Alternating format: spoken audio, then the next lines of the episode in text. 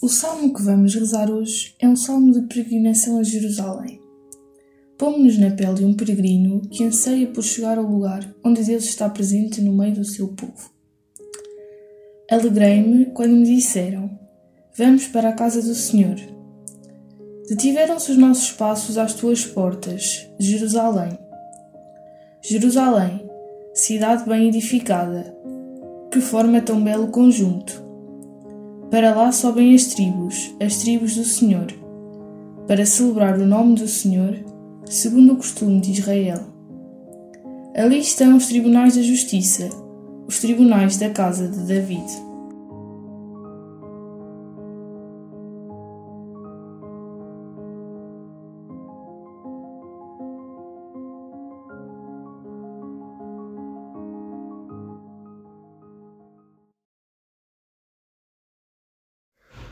O óbvio, o que é evidente, o certo. Ninguém precisa de testemunhar. Ninguém precisa de gastar tempo para explicar, para esclarecer, para apresentar, para dizer o que é. É óbvio, é evidente, até é certo. Entretanto, vemos como num espelho, vemos como se tudo fosse. Disse Pilatos a Jesus: Tu és o rei dos judeus?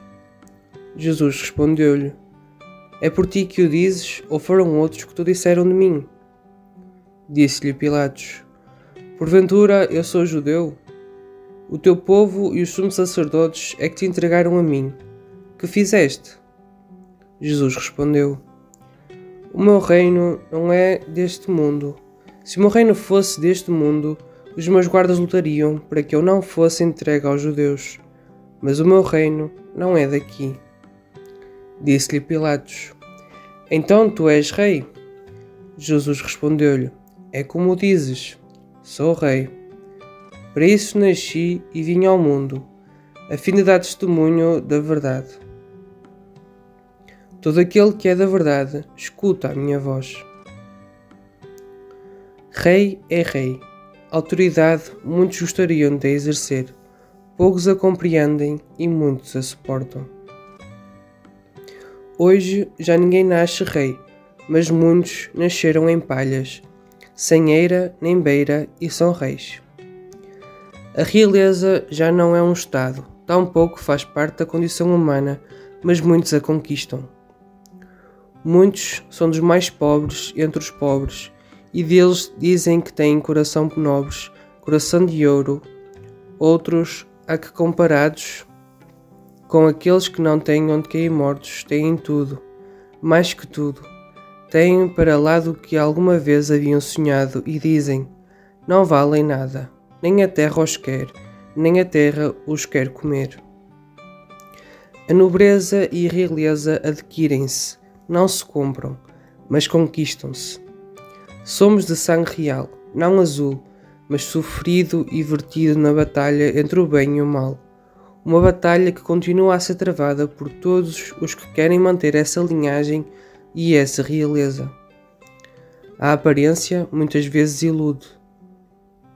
O que é visível, alguém que sofre, que se esmera no serviço mais humilde, mais pobre, gratuito e humilde. Esse é o trono dos reis, a emenda de quem quer reinar, de quem quer servir. As nossas casas, as nossas famílias estão cheias de reis e rainhas que, neste tempo chamado de crise, administram com mestria os bens comuns para que os mais desprotegidos possam ter o necessário. As nossas paróquias têm formado autênticos batalhões, exércitos incontestados de reis e rainhas que tomaram consciência que para isso estão no mundo, para isso nasceram para dar testemunho da verdade, para servir. A realeza assenta num trono real e não virtual.